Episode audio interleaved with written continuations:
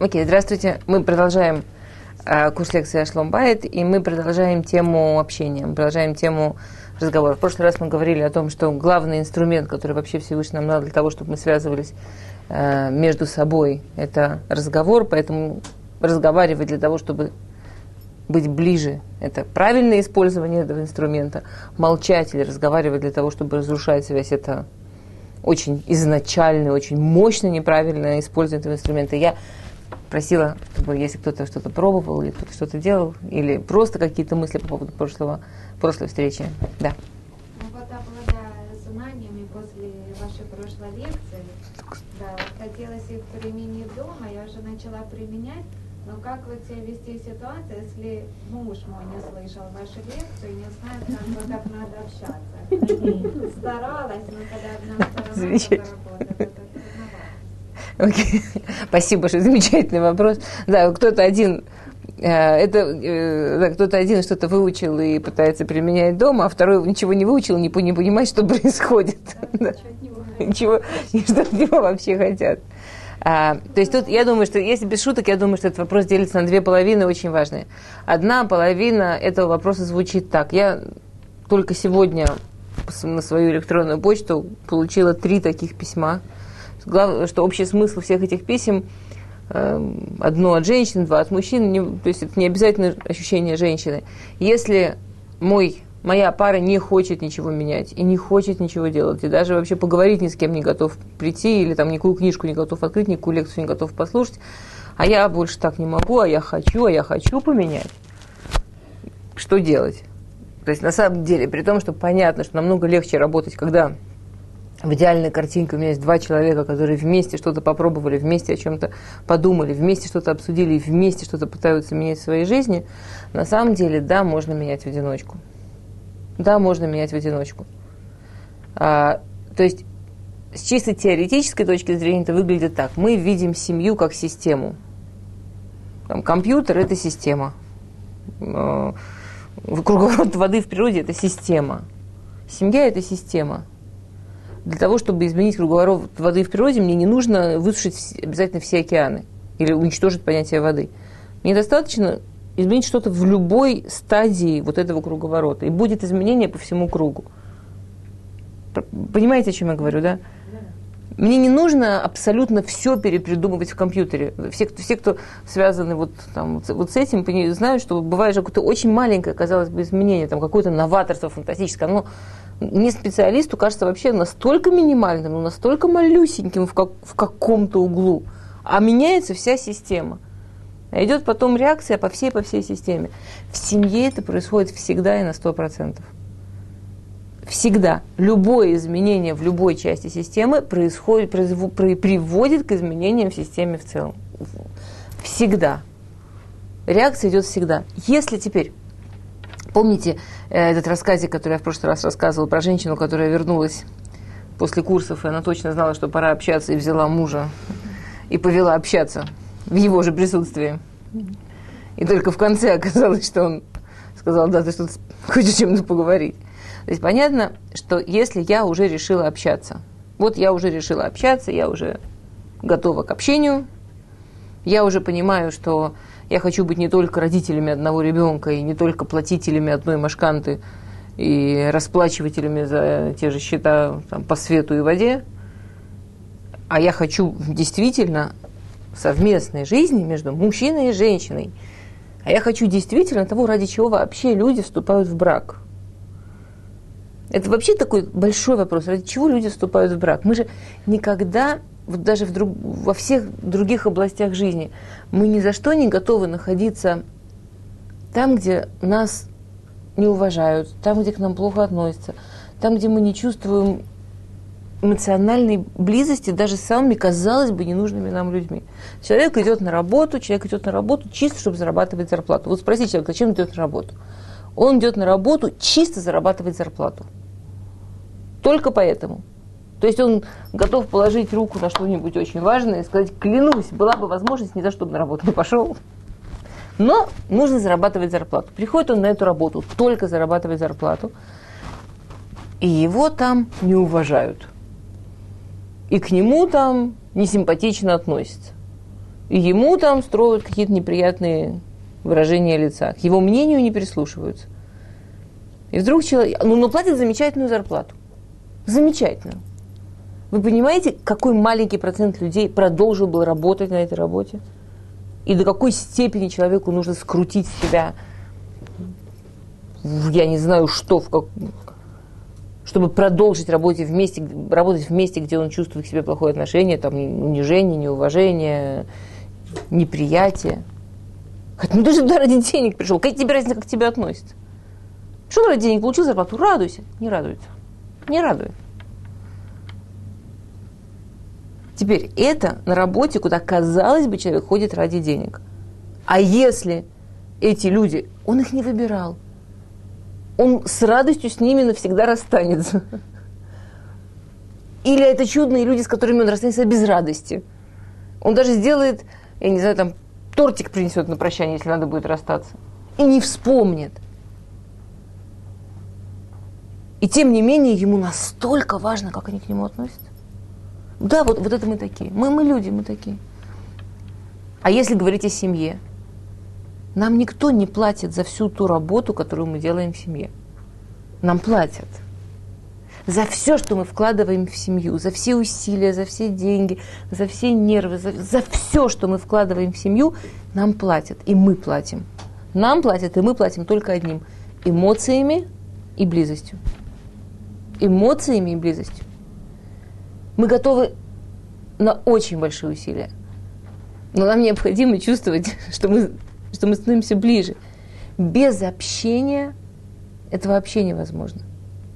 Если я это поняла, даже я одна в семье пока кто это поняла, у меня есть несколько вариантов, что делать. Во-первых, я могу начать находить издамнует эм, возможности. возможности, спасибо большое, возможности общения – которые будут в кайф нам обоим. Я могу начать находить, если я уже знаю, вот у меня есть такая важная вещь, у меня в голове уже есть важное вот это понимание, что это очень-очень важно, что без этого не пройдет, без этого не сработает. Не сработает без того, что ну как-нибудь, не сработает без того, что ничего потом. Или будет как в этом стихотворении, которое я в конце урока прошлого читала.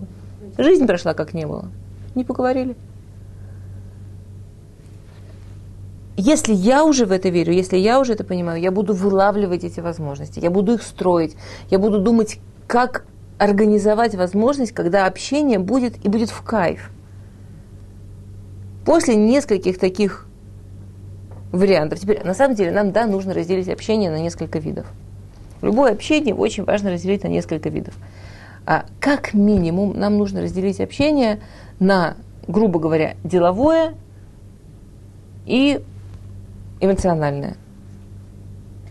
Деловое общение – это общение, у которого есть четкая цель. Это общение намного более естественно для мужчин. В общем-то, они вот это и понимают под общением. Это мы, женщины, точно знаем, что это еще общением не является. Но на самом деле, да. Это часть общения. Теперь деловое общение тоже нам необходимо поделить хотя бы на два, на две подгруппы просто жизненно нужные вещи. Ну, я не знаю, что купить, куда пойти, когда это сделать, когда положить деньги в банк. Не вещи эмоционально заряженные, не вещи, которые вызывают возможность для конфликта, это не вещи, которые вызывают какие-то сложности, это просто вещи, которые нам нужно друг другу передать. Птичка, там еда, столько, нет столько. Ну вот тупо передача информации. Извините, если по-русски так некрасиво говорить. И, и это общение. И это важная часть общения. На самом деле это очень смешно, но я знаю очень большое количество семей, которые, в которых и муж, и жена каким-то фантастическим способом ожидают, что второй поймет сам. По, ну, ну, типа, разве непонятно? Что же в этом такого непонятного? Я же об этом подумал. Но ну, мне же это так очевидно, что же он не понимает? Это, это, это смешно об этом говорить, но даже общение, вот на уровне, казалось бы, если разделить общение на эмоциональное и информативное, ясно, что информативное проще, а информативное на, на вот просто передачу информации и разрешение проблем, вторая часть, то, казалось бы, просто передача информации на, на, на чисто неэмоциональном уровне должно быть очень легким и простым. Даже оно будет работать только если мы будем это делать. Только если мы будем помнить, что то, что мы четко не сказали, никто не знает. Если мы четко не договорились, никто ничего не знает. У меня на этой неделе была очень смешная история. А, приехали люди сейчас вот отдыхать в Израиле из Москвы. Они позвонили, там хотели встретиться, и они пытаются поговорить на иврите. Умнички, ну пытаются же. И мы с ними очень долго обговаривали, точно, точно. Сейчас я им объяснила, что мне очень расписано Маарехет, и точно, точно час в Йом решен. Точно, сейчас проходит полчаса после того, что мы точно все обговорили, нету. Я им звоню, они говорят, почему сегодня? Мы же говорили про завтра. Они честно перевели. Понедельник, как Йом решен. В этом нет ничего сложного. Если бы мы сделали с ними простую вещь. Если бы каждый из нас на минуту предположил, что когда мы говорим, мы говорим, помните эту историю про дровосека, да? Мы говорим изначально на разных языках. И нет никакой возможности быть уверенным, что мы друга поняли, если мы не придумали какую-то систему проверки. Даже на информативном уровне. Я э, буквально на днях сидит, э, я сижу с человеком, и он рассказывает об ужасных, ужасных, очень сильных, очень мощных, очень-очень сильных эмоциях, которую он испытывает, потому что э, жена, не, ей невозможно доверять, она не стоит в договорах. То есть они о чем-то договариваются, она берет на себя обязательства, он на это рассчитывает, а она его подводит, предает, в договорах не стоит. И вот он это чувствует как предательство, как человек, на человека нельзя полагаться и так далее. Я попросила его, чтобы он мне это описал, когда это происходит. Он говорит, например, я ей говорю, больше детям, давай, значит, это очень вредно для зубов, для здоровья, давай договоримся, что больше детям просто так шоколада давать не будем. Она говорит, угу. А через неделю, вижу, дает. Дело даже не в том. На его языке он сказал что-то. Она сказала, м-м, это договор, подписанный кровью вообще. На его языке это договор, на ее языке это м-м. Что такое может быть угу? К вам обращается муж, и вы говорите, угу. что это может значить? Вот как женщина женщине, признайте. Приняла к сведению, еще. Согласилась. Услышала. Отстань. А еще отстань, еще отстань. Посмотрим. Посмотрим.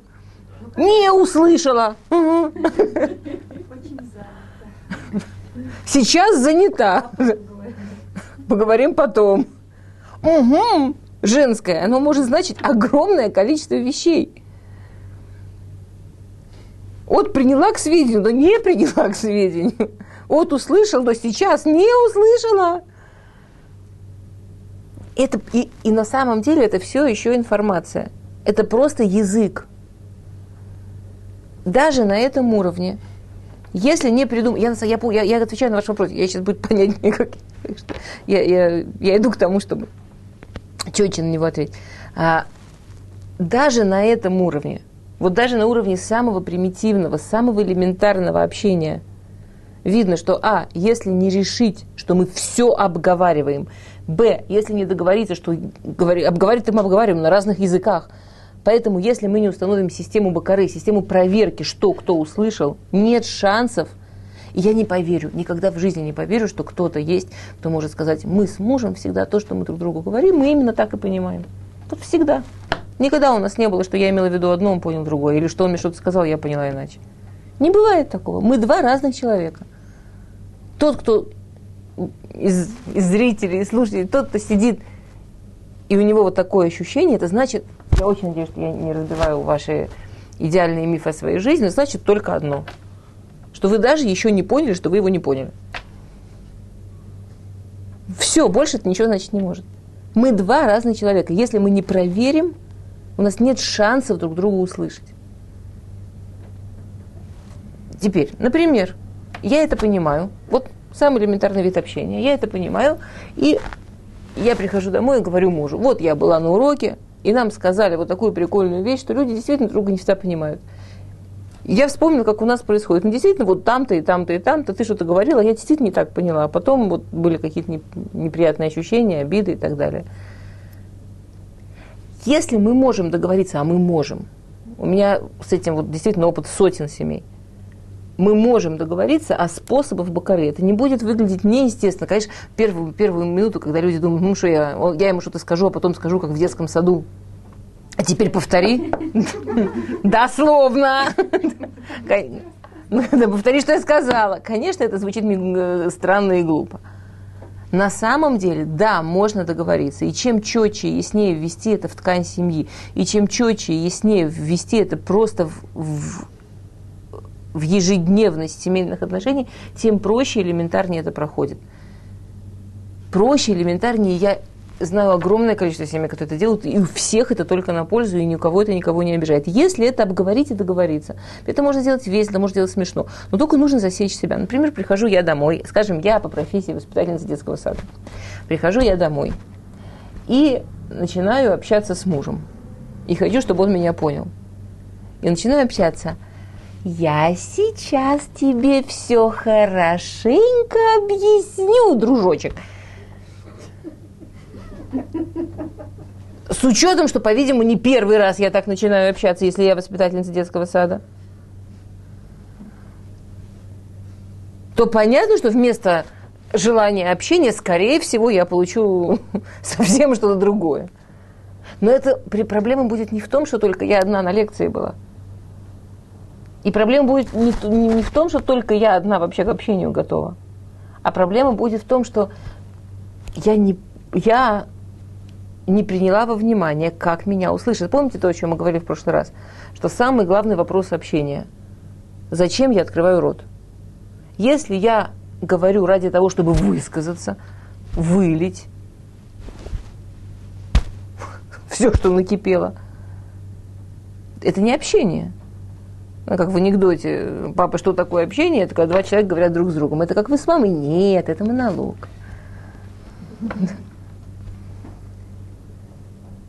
Если я понимаю, что главная цель общения – это быть понятым, не высказаться, а быть понятым, быть услышанным,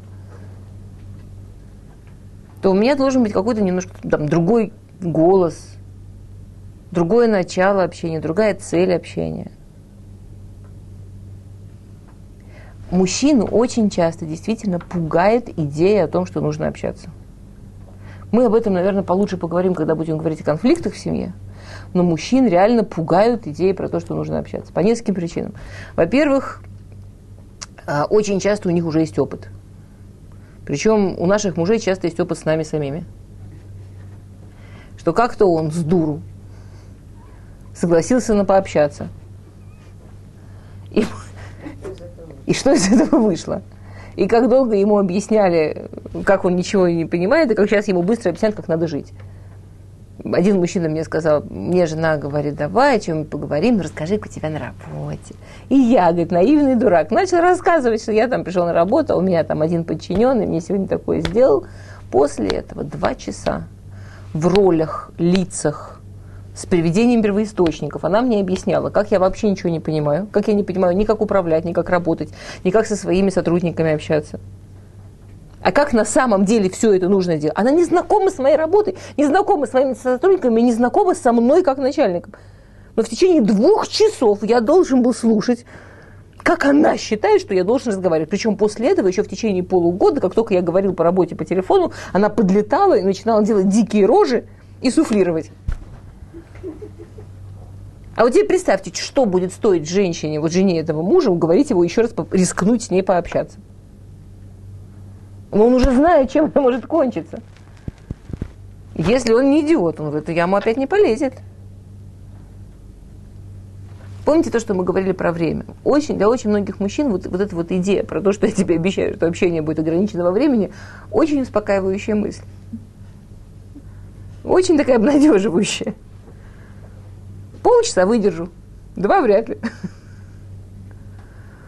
А поди, знали, оно вообще когда-нибудь закончится, если так вот Теперь, это то, что касается просто передачи информации. Договориться в какой-то форме. Это может быть сладкая форма, смешная форма, юморная форма. И, конечно, всегда лучше говорить, начиная с себя. Я не уверена, что я тебя правильно понимаю. У нас уже несколько раз было, что ты меня что-то хотел. Я вот правда не, не, я видела, что я не так это понимаю.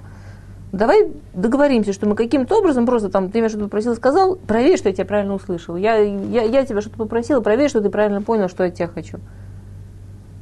Не, как-то понятно, что если, не дай бог, это начать с обвинения. Помню, помню этот случай, когда я тебя просила... Мы, мы с мужем были молодой парой. И я, он пошел в магазин и купил там два яблочка, ну, что-то такое вот, булочку, что-то такое, ну, вот такое что-то. А я из семьи э, не Цулейшоа, люди, пережившие войну. У моих бабушек и дедушек половина квартиры была запасами заставлена. И если дедушка покупал там что-то, он покупал на всю семью и на если завтра война. И вдруг, и вдруг приходит мой муж с двумя яблочками, а мы только женились недавно, и я ему так популярно объяснила, что вот, смотри, ну все-таки надо как-то вот побольше, мы теперь семья, ты не один, тра-ля-ля, чего-то там такое, я ему популярно объяснила. В следующий раз я ему написала, масло один, сахар один. Он принес масло один баллон и сахар один, вот эта пачка 10 килограмм. А мы все еще Зуксаир, мы все еще вдвоем. Мне кажется, мы год доедали этот сахар с этим маслом. Я как вспомню сейчас, как мне этот баллон переворачивать было, чтобы попользоваться.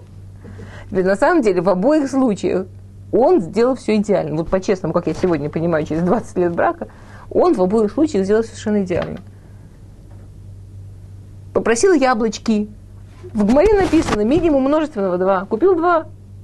Объяснила, нужно покупать много. Написала масло один. Нашел самый большой один. Купил. Как просила. Да, пожалуйста, объяснила, что это что тебе нужно. Вот. Все. Это, это, на самом деле так интересно. Просто, если бы я тогда умела, если бы он тогда умел, если бы мы тогда понимали просто в начале семейной жизни, что, ну, что, что понять, проверить, насколько мы друг друга поняли. Понятно, что это не кончалось такими смешными вещами в количестве масла и яблочек. Теперь, когда мы говорим о разрешении сложных ситуаций, когда нам нужно обсудить какую-то вещь, в которой мы не согласны. И я сейчас не хочу говорить про конфликты, потому что про это мы будем учиться отдельно.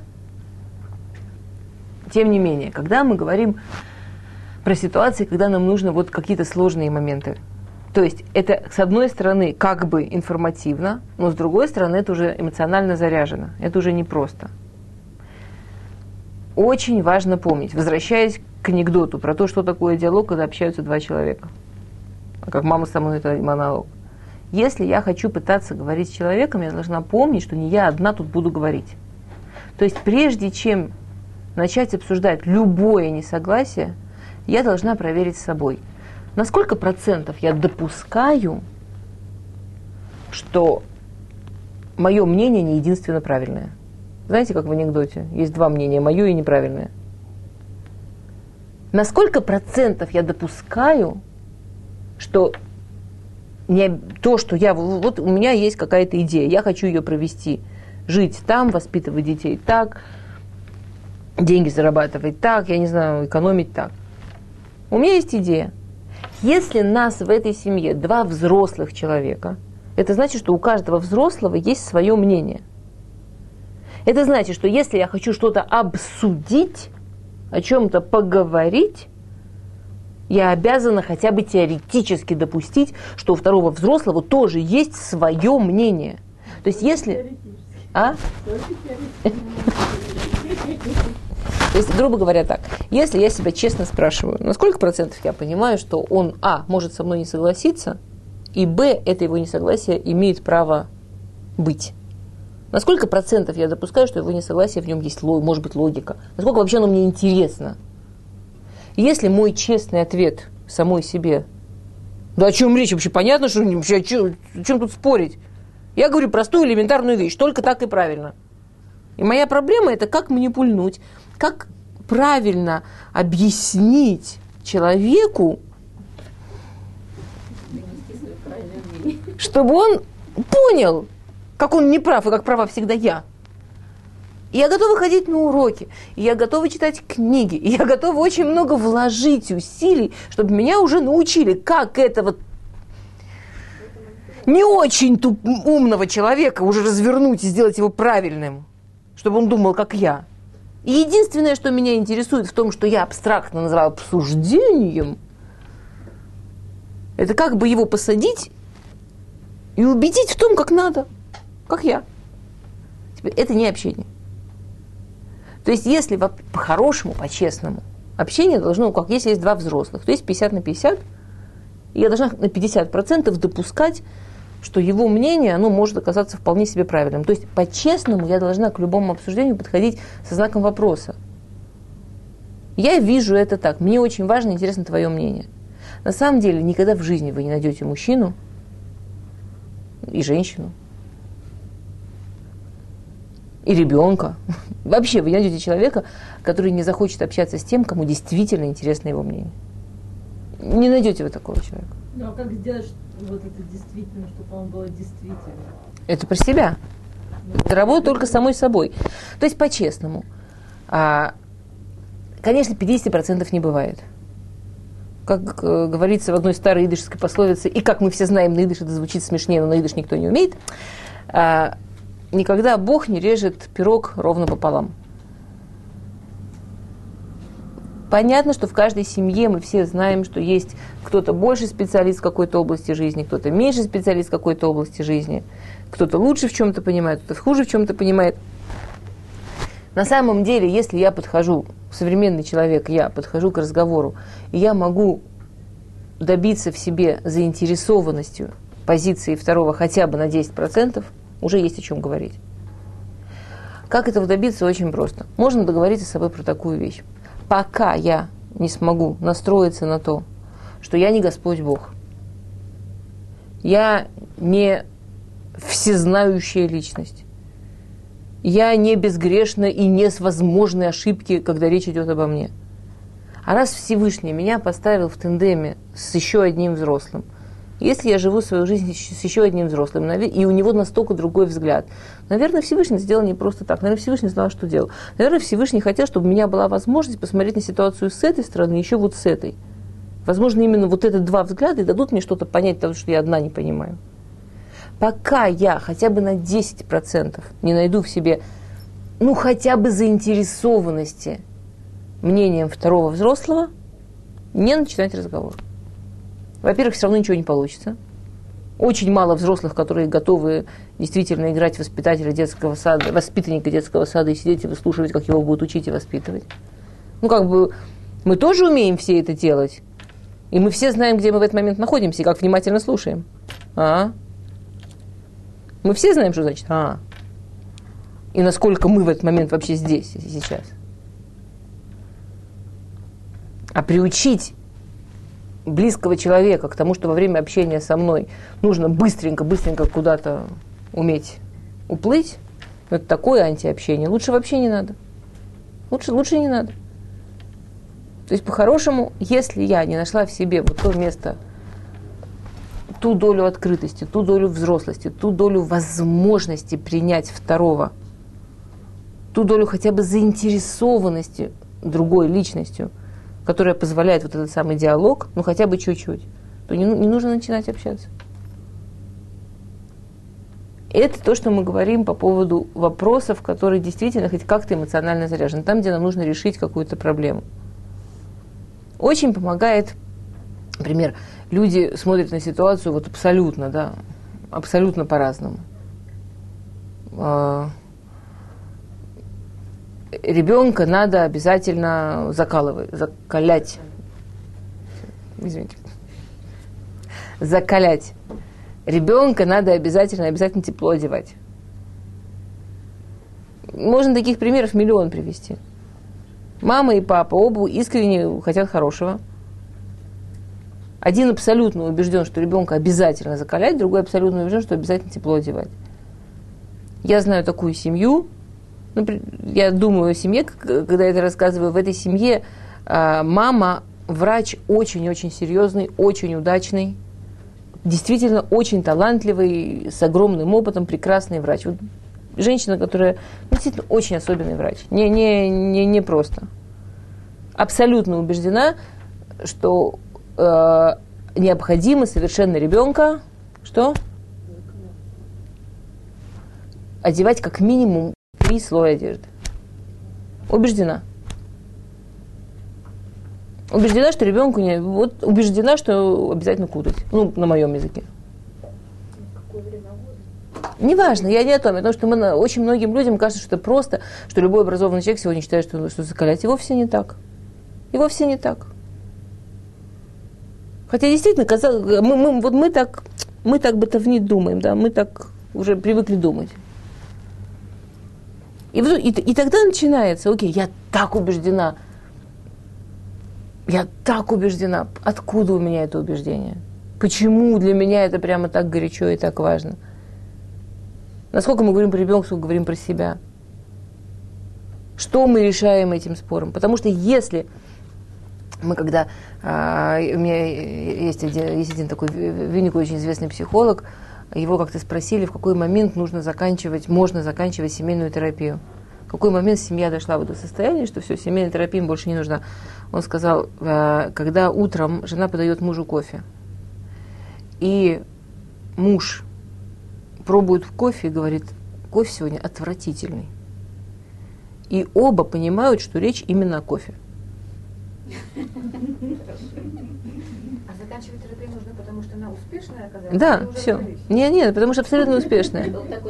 Что если люди говорят, что нет, мы, мы, мы будем говорить отдельно про конфликты и про то, как мириться. Но успешная терапия, это не значит, что больше никогда в жизни не поссорятся или не заденут друг друга. Успешная терапия, это значит, что они научились отличать когда они пользовались детьми, ситуациями и так далее, и так далее, и так далее, чтобы решать свои личные проблемы, а когда разговор о кофе. Вот просто о кофе. Ну, невкусный сегодня кофе, отвратительный. И не надо делать героизма и, и, и издеваться над собой. Для, и для нее не надо. Она, ей не обидно, что кофе сегодня невкусный. Она, ну, бывает кофе невкусный. Это, это ничего о ней не говорит. Это, если у меня с мужем нормальные отношения, и в какой-то день у меня получилась невкусная еда, но я достаточно уверена в отношениях с мужем, достаточно уверена в его любви ко мне, достаточно уверена в своих способностях, как тот, который готовит еду, как это по-русски, ну, вот этой домашней хозяйки. Меня не убьет, что у меня сегодня не получилась еда. Мне даже, скорее всего, не испортит отношения, потому что, да, это нормально, у человека не всегда бывает все одинаково классно я могу давать 10 лекций в неделю. И наверняка они разные. Я могу очень-очень стараться, но какая-то будет более интересная, какая-то будет менее интересная, какая-то принесет больше пользы, какая-то принесет меньше пользы. Это не сделает меня, ну, даже если я в конце какой-то лекции чувствую, что сегодня у меня не получилось, и те задачи, что я перед собой ставила, не получились, и мне это будет грустно, но, но это не значит, что я завтра не приду лекцию давать. Если речь только о кофе, я сяду, подумаю, что же там не сработало. Ну, я посмотрю кофе по-другому. Если речь о кофе. Потому что если речь только о кофе, да, если речь только о том, одевать ребенка холодно, одевать ребенка тепло, то поднимаются вопросы, какое время года, какая погода, в каких случаях, тра-ля-ля. Поднимаются вопросы, а что действительно может значить угу? поднимается вопрос про то, что жизни очень много, что жизнь, она совсем не вот такая, что жизни очень много. И это интересно. И это все, обо всем этом можно поговорить. И для этого не обязательно, чтобы у второго было много теории. Но обязательно, чтобы, когда я с ним говорю, у него было ощущение, что это место негде, где на него не нападают, где, что это место, где ему рады, и его мнение интересно и важно. На самом деле даже вот этого будет уже достаточно, чтобы, ну, если в ситуации нет каких-то очень особенных сложностей, чтобы можно было начать общение. Вот даже этого будет достаточно. А теперь, кроме этого, есть то, что мы называем эмоциональным общением. Эмоциональное общение некуда деваться. Это то, что, в общем-то, и строит настоящую связь. И мы говорили в прошлый раз о том, что, во-первых, это необходимо структурировать, необходимо, чтобы было определенное время, которое семья проводит вместе. Семья, у которой нет вечера в неделю, ну какого-то времени, когда им обоим понятно и известно, что это время для семьи, что это время друг для друга, очень мало шансов, что они встретятся. Жизнь слишком забита, жизнь слишком наполнена, и мы все выполняем огромное количество функций, мы все выполняем огромное количество ролей. Само по, по себе ничего не бывает, само по себе ничего не работает. Во-вторых, а, когда мы говорим об эмоциональном общении, то есть когда мы возвращаемся к тому, с чего мы сегодня начали, у нас есть общая идея про то, что если то, чем мы расплачиваемся в совместной жизни, это эмоции. Помните, мы уже говорили о псуке, которым Всевышний начинает рассказ творения человека, о творении пары. То есть Всевышний, во-первых, сразу творил человека как пару. Но когда Всевышний разделил мужчину и женщину, когда начал вот, собственная история о, о паре, то это начинается с, с известных слов «лотов льет ладам ли воду». Человек, плохо человеку, нехорошо человеку быть одному. И есть известный вопрос, а почему не написано, ну, «эйзи кейф ладам льет бьяхат»? Почему не написано, зато как бы было... Почему нехорошо быть одному? Напиши, классно человеку быть всем вместе. В чем разница? Не всегда так классно. И Мифаршим говорят страшную вещь, что Всевышний, Он вложил в, в каждое наше действие выбор – Теперь, есть мотор, который пихает нас и который требует от нас постараться создать семью со всеми сложностями и со всеми трудностями, которые с этим связаны. То, что лото влет ладам левадо, то, что человеку нехорошо одному. Нехорошо человеку одному. Гора... Да, как, как...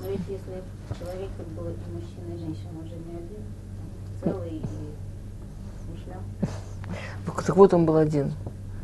То есть, другими словами, сейчас, сейчас это... как бы, если в нем два начала, он не должен чувствовать себя одиноким? Если в нем два начала, на самом деле в каждом из нас два начала, и до сих пор вы не чувствуете себе мужское начало, прислушайтесь. У всех мужчин есть женское начало, у всех женщин есть мужское начало, во всех нас есть два начала. Это нас не спасает одиночество. А, то есть, другими словами, то, что Всевышний нас разделил – этим он показал, что сама та работа, сами те усилия, которые мы делаем на то, чтобы сблизиться самостоятельно, на то, чтобы выбрать сблизиться, на то, чтобы это было наше решение, наш выбор и наша работа, это то, что создает настоящую пару. И именно вот это наша работа. Это то, что помогает нам, нам познакомиться с настоящими собой. Вот сама по себе вот эта работа ценность вот этого сближения. А то, что говорят Мифашим по поводу лото лет ладам левадо, Мифашим говорит очень грустную вещь, но очень правдивую. Что то, что человек физически не один, совершенно не гарантирует, что ему будет кейф, или что ему будет тоф, что ему будет хорошо. Можно быть в семье, и, и, а тоф не будет, не дай бог. Можно быть в семье и оставаться очень одиноким. Можно быть в семье, а кейф не строится – Кейф не строится, если его не строить. Что, что сделал Всевышний, он сделал условия, которые подталкивают человека к тому, чтобы идти в семью. А уже что человек из семьи сделает, это совершенная свобода выбора, абсолютная. А, и у нас есть в связи с этим проблема. Мы видим, что что-то не срабатывает. Мы хотим, чтобы было лучше. И мы честно об этом сообщаем. И мы честно об этом говорим. Или на простом языке критикуем, ругаемся, требуем, давим. Ну, ну и весь арсенал инструментов, которые мы употребляем, чтобы улучшить семейные связи. На самом деле никто же не критикует и никто не ругается, исходя из каких-то злобных чувств Никто не критикует и не ругается, потому что он такой нехороший, злой человек, и сидит и думает, как бы сделать побольнее. Сейчас как врежу под дых. Мы критикуем, рассказываем о недостатках, объясняем, что плохо. Честно, потому что хотим, чтобы ситуация исправилась. Нет? Это работает? Это прикольно, но почти ни разу я не видел человека, который искренне верит в, том, в то, что критика действительно работает. Или так, например, человек часто чувствует так, но она же должна работать, она же должна сработать, это же так логично. Я не понимаю почему, но и так далее. И буквально на днях сидела с человеком, и он рассказывает, что вот он так старается и делает э, там детям столько замечаний, и, и обращается... Нет, честно, человек так говорит, он так старается, столько замечаний делает детям. И вот как э, там вот он описывает, что там у него с какой-то дочкой проблемы, как она ходит, и как она сидит, и как она держит ложку, как она держит вилку, как она ест, и как быстро ест, и как она жует. И это постоянно, и как она благословляет, и как она не благословляет, и так далее, так далее, так далее, так далее, да. И, и можно подумать, что она глухая. Столько, он столько сил на это дает. Я его спросила, как с ним разговаривала его мама. Он, конечно, сказал, что да, мама тоже очень точно знала, как надо. Вообще, представляете, человек тоже вот вырос у мамы, которая совершенно точно знала, как ему обращаться со своим телом. Как сидеть, как стоять, как ногу повернуть. Ну, он не принимал. Он не принимал. Он быстренько сбежал из дома, как только смог. Он ничего не принимал. Прикол в другом. Прикол в том, что он пережил такую же маму. Его это единственное, к чему привело, к тому, что он сделал все наоборот из того, что она от него требовала. Сбежал из дома, много лет вообще с ней не общался. И до сих пор каждый разговор с мамой – это валидол под язык, то, что называется. Это заранее так сильно тренинг, глубокий вдох, глубокий выдох, и выдержать эти пять минут. Живет в очень далекой стране от мамы. То есть, по-моему, он выбирал максимально так, пим, как там максимум будет на этом земном шарике? А сейчас также ведет себя к своим детям. С полной уверенностью, что должно сработать. С искренней уверенностью, что должно сработать. И непониманием, почему не ценят. Он не понимает, что он ведется так же, как его мама? Не, ну когда, когда мы с ним поговорили, он начал немножко Симон падать, но совершенно нет. Почему мы так перенимаем вот эти Вот вот это- вещи, это которые на автомате идет. Он не может э, иначе. от своих родителей? То есть, во-первых, это очень важная тема, что, что мы такое. И мы, конечно, перенимаем от своих родителей. И слава Богу, мы перенимаем очень много хорошего от своих родителей. И, конечно, слава Богу, мы перенимаем не только, только, не только хорошее от своих родителей. Мы вырастаем в какой-то определенной системе. Наша семейная система, в которой мы вырастаем, мы воспринимаем свою семью как действительность, как реальность. Как наши дети воспринимают нашу семью. Небо голубое, трава зеленая, мама такая, папа такой, мужчины такие, женщины такие. Это их реальность. Иногда родители очень переживают. «М, Ой, если мы себя вот так будем вести, какую травму нанесем ребенку. На самом деле мы наносим ребенку травму не тем. Потому что то, как мы себя ведем, мы просто строим ребенку мир, как оно выглядит, вот как оно выглядит. А вещи, которые происходят исключительные, вещи, которые нарушают эту ткань, которые ребенок с детства привык, вот это то, что... Или вещи, которые мы внутри уверены, что этого быть не должно. Вещи, которые ребенок чувствует, что мы считаем, что то, что происходит, оно неприемлемо. А тем не менее, мы, например, это терпим или что-то такое. То есть вот когда есть вот такие, да, царим, вот такие вот кесар, вот, вот это то, что ребенка очень сильно останавливает и задевает и, и- и травмирует. А то, какие мы, ребенка не травмирует. То, какие мы, это то, в чем ребенок живет. Вот, вот это его мир. Вот это. И один дышит, я в Москве видела пару, они сняли квартиру в не очень дорогом районе в Москве, и все заболели. Потом выяснилось, что э, там был какой-то химический завод, и они тихонько молчали. Вот в этом году. никому не мешает. И они тихонько молчали, выбрасывали, выбрасывали, выбрасывали. А это семья с кучей детей маленьких. Так, там живут более взрослые люди, они как-то не очень обращали на это внимание. Эта семья с маленькими детьми, все сразу стало очень-очень видно и очевидно. Ну, там не сразу, через сколько-то месяцев, когда они наконец все уже заболели, что уже нельзя будет игнорировать совсем. Но это воздух, которым они дышали. Наши дети дышат нами. Мы дышали своими родителями. Понятно, что очень многие вещи мы восприняли как данность.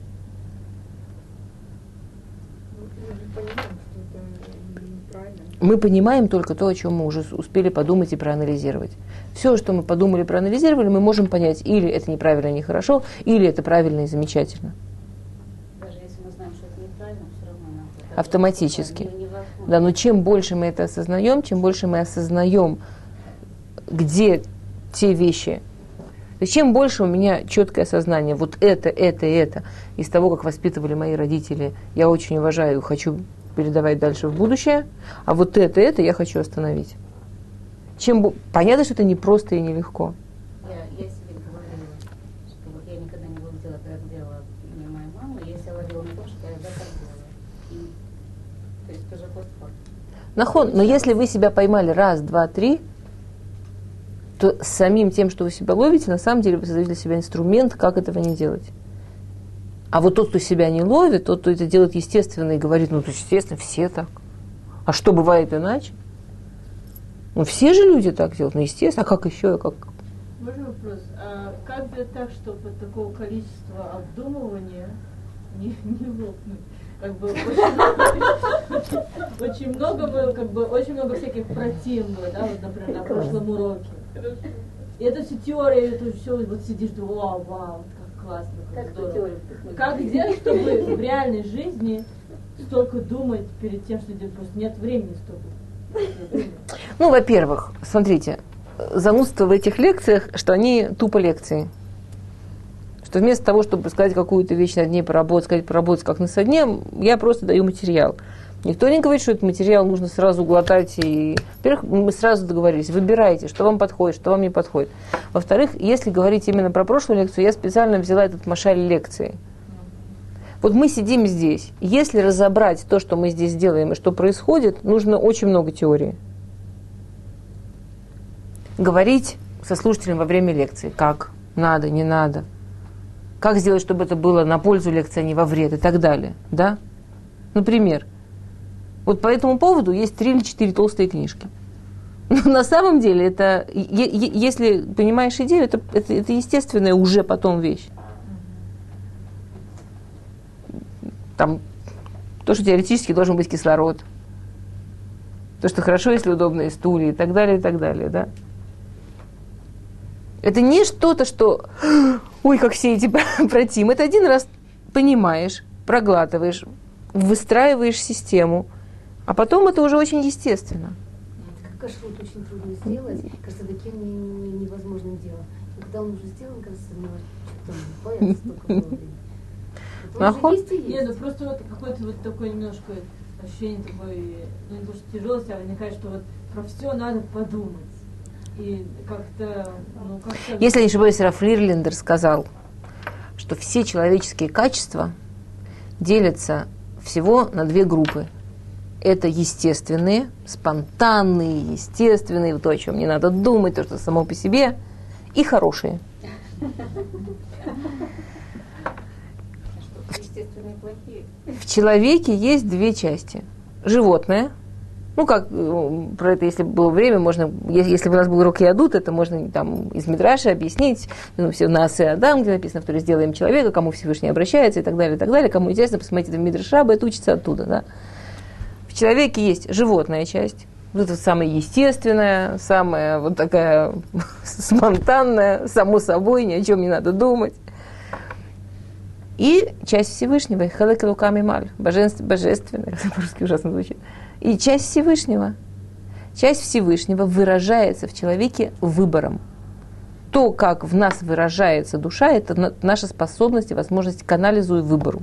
Не, был вопрос в том, Я поняла, сейчас, я, я- да-да-да, сейчас, минутку. Диночка, я поняла, одну минуту. То, что я хочу сказать, я хочу сказать очень простую вещь. А, наша жизнь – это, слава Богу, не только сегодня и завтра. Для того, чтобы себя выстроить, у нас есть время. С точки зрения Торы, да, от этого никуда не денешься. То, что в себе, то, что в себе я понимаю, то в себе, что я вижу, то в себе, что я продумал, то в себе, что я смог увидеть со стороны, я могу этим управлять. Я могу выбирать, я могу этим управлять. Я не всегда выберу правильно. Но сам факт, что я выбирал, что я засек момент выбора, что я засек момент, когда я этим управлял, а не оно управляло мной, я лошадь или я всадник, если говорить на языке хасидута. Это момент человеческого, это момент Всевышнего, это момент роста, это момент высокого. И это происходит в каждую минуту. Никто не ждет от нас каких-то там фантастических подвигов.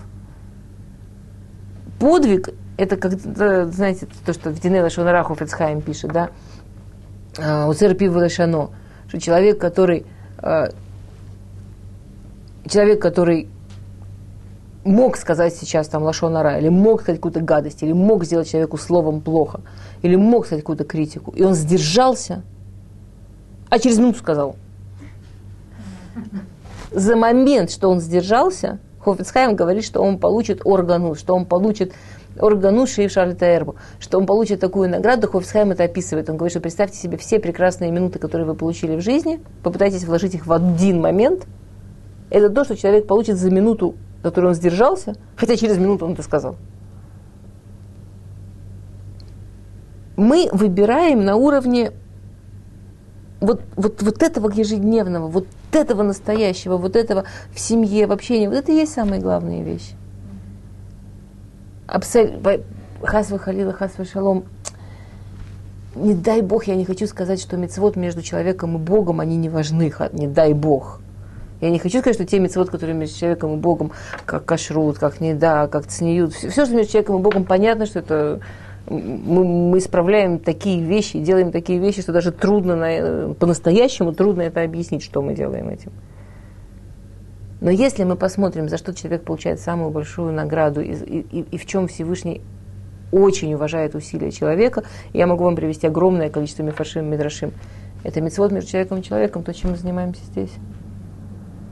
Митцвот между человеком и человеком. Как мы говорим, и как мы слушаем, и как мы относимся. Теперь, а, на самом деле, отношение к критике, и вообще критика – это очень непростая тема. То есть, по-хорошему, должно быть очень очевидно, что люди вместе ради эмоциональной близости.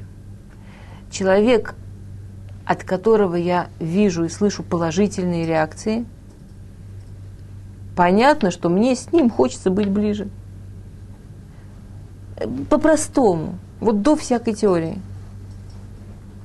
Понятно, что человеком, от которого я слышу, на, на самом деле, конечно, это намного глубже. С точки зрения Торы, человек, который видит в другом хорошее, человек, который умеет увидеть в другом хорошее, делает намного больше хорошего себе, чем тому, в ком он видит хорошее.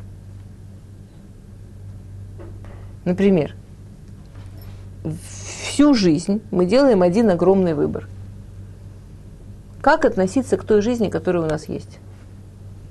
Видеть себя несчастной жертвой жутких обстоятельств, страдать и как-то выдерживать. И стараться уменьшить страдания.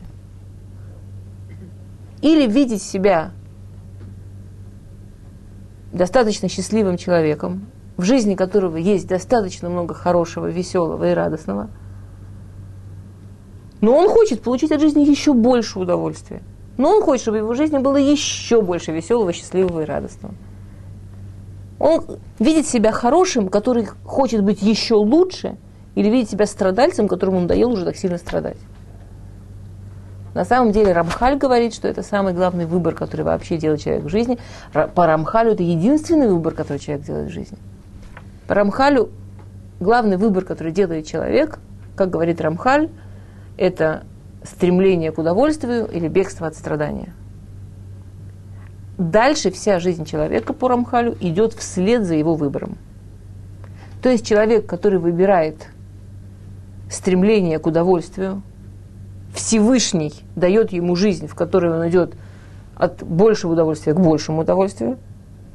И у него могут быть испытания. Если в этих испытаниях он все равно будет выбирать, видеть, ну, говоря на современном языке, положительно, то дальше его жизнь будет идти все равно в сторону положительного. Или человек, который выбирает видеть себя и видеть свою жизнь как бегство от страдания. Для того, чтобы бежать от страдания, ему абсолютно необходимо что? Страдания. Конечно, Всевышний его не подведет. Если человек так выбрал. Это очень длинная тема и философская. Я не хотела здесь уходить в слишком философию, потому что вы обращаете внимание, возможно, я вас перегрузила этими практическими подроб... подробностями, но, но идея урока была именно все-таки в, в сторону больше практики. То, что я говорю сейчас, это очень, действительно очень важная вещь. Как мы видим свою жизнь, как мы видим и как это влияет на нашу жизнь в жизни, вот если говорить про практику, это видно по самым маленьким-маленьким мелочам. Например, ребенок растет в семье, в которой родители очень работают на том, чтобы видеть свою жизнь положительно, свои отношения положительно, видеть в лучшую сторону, видеть жизнь чем-то, что что-то такое, не, не место, в которой э, государство, обманщики, чиновники, гады, э, продавцы только и думают, как обмануть муж, вообще страшный человек, которым Бог меня специально наказал и так далее, и так далее. А действительно, как что-то очень положительное и хорошее. Ребенок растет в такой семье. Он приходит, это, есть очень куча исследований по этому поводу. Он приходит в школу, у него есть некая мышечная расслабленность. Я не хочу сейчас вас грузить, но я думаю, что вы понимаете, о чем речь. У него есть некая мышечная расслабленность, на которую любому человеку просто приятно смотреть. То есть, когда вы смотрите сразу несколько людей, вы можете тут же почувствовать, какой человек сейчас в обиде, гневе, в тяжелом, что-то очень недовольный и нам тяжело это. Мы чувствуем сразу это, как электрическим зарядом, то же самое. И нам это тяжело, нам не хочется там быть. Мне достаточно своего. Понимаете, да? И мы тут же выхватываем человека, которому сейчас хорошо, мило, расслабленно, приятно здесь находиться. Хочется здесь находиться. И нам, нам приятно это смотреть. То что, то, что называется в Торе Бальхен. У него вот есть какой-то такой хен, что это приятно смотреть. Человеку, у которого это постоянный фон в его жизни – восприятие жизни как чего-то положительного, у него есть постоянный хэн. Наука это пытается объяснить как некая мышечная расслабленность, на которую приятно человеческому глазу смотреть. Учитель автоматически обращает на этого ребенка больше внимания. Ну просто потому, что на него приятно смотреть. Автоматически этот ребенок не может сильно отвлекаться на уроках. Автоматически этот ребенок будет хорошо учиться. Ну, пойди плохо поучить, когда на тебя постоянно учитель внимание обращает, да еще не просто обращают, обращает. Никому не хочется подводить хорошие отношения. И так далее. Практических выводов из этого такое количество. Я специально взяла вот такой вот ну, совсем научно доказанный, совсем-совсем простой, элементарный. Больше всего пользы мы делаем сами. На самом деле, на самом деле, Всевышний, когда творил этот мир, так как главное, зачем Всевышний его творил, он творил, чтобы мы были людьми, то есть выбирали – Всевышний на самом деле дал нам возможности 50 на 50. Любую ситуацию мы можем 100% найти в ней громадную трагедию и 100% найти в ней кучу замечательного. Рассказывают про Эриксона, я не знаю, сколько это правда, но есть такая научная анекдота про Эриксона, когда, который изобрел электричество. Рассказывают про Эриксона, что у него есть два таких замечательных э, рассказа. Один рассказ, что э, если верить, что Эриксон Сейчас мне буквально пару минут. А, если верить, что Эриксон изобрел лампочку, давайте вот, а, что к Эриксону пришел журналист и сказал, что вот насколько ему известно, Эриксон а, больше ста раз пытался, пока наконец у него получилось. Как у него хватило терпения пережить больше ста неудач? На что Эриксон сказал, у меня не было ни одной неудачи в жизни. У меня было сто объяснений, куда правильно идти, а куда идти уже не надо. И вторая история про Эриксона такая, что когда он, у него очень долго не было своей лаборатории, его не признавали в научном мире, все такое. И когда ему было уже за 80, ему первый раз дали очень просто лабораторию его мечты. Забыл в каком университете, это факт, действительно. И у него, ему дали лаборантов, ему дали вот все, что хочешь. И он там начал раскручиваться. Ой, такое же делал, делал, делал. Э, однажды лаборант идет, там э, лаборатория была на холме, ему дали квартиру недалеко. Он уже очень пожилым человеком был. И он видит, что в лаборатории пожар. И лаборант был в, в ужасе, потому что он представил себе тот пожилой человек, который наконец получил лабораторию своей жизни, а сейчас это все разрушено, и как он это переживет. Так прежде чем побежать к Эриксу, он стал звонить в скорую. Он был уверен, что это плохо кончится. Пока он звонил в скорую, Эриксон как раз дошел до лаборатории. Скорая приезжает, Эриксон спокойно улыбается. Лаборант был уверен, что эта улыбка – это уже это уже, знаете, люди в шоке, они же улыбаются иногда. Ну, какая разница, какой что там застынет? Да, уже полный, да. Все. Он говорит, давайте, колитесь, сделайте что-нибудь, смотрите, что с человеком. Эриксон, он говорит, успокойтесь, все классно, все И, и он говорит нормально. И лаборант его спрашивает, я боялся вам сказать, что, что вы улыбаетесь-то? На что Эриксон ему ответил, ты представляешь, не бойся, сколько ошибок я тут сделал. А они все сгорели, можно заново начинать.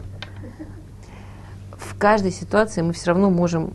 У, нас, у меня есть какая-то ситуация в жизни. Я могу себя приучить каждый раз смотреть на мужа, на ребенка, на близкого человека. Вот это он вот так, и вот это он вот так, и вот это. И надо ему это объяснить и высказать. Срочно. Я могу сама себя настроить на поиск хорошего. От этого будет зависеть моя жизнь сначала. В следующий раз мы будем говорить про критику, а уже потом про ссоры.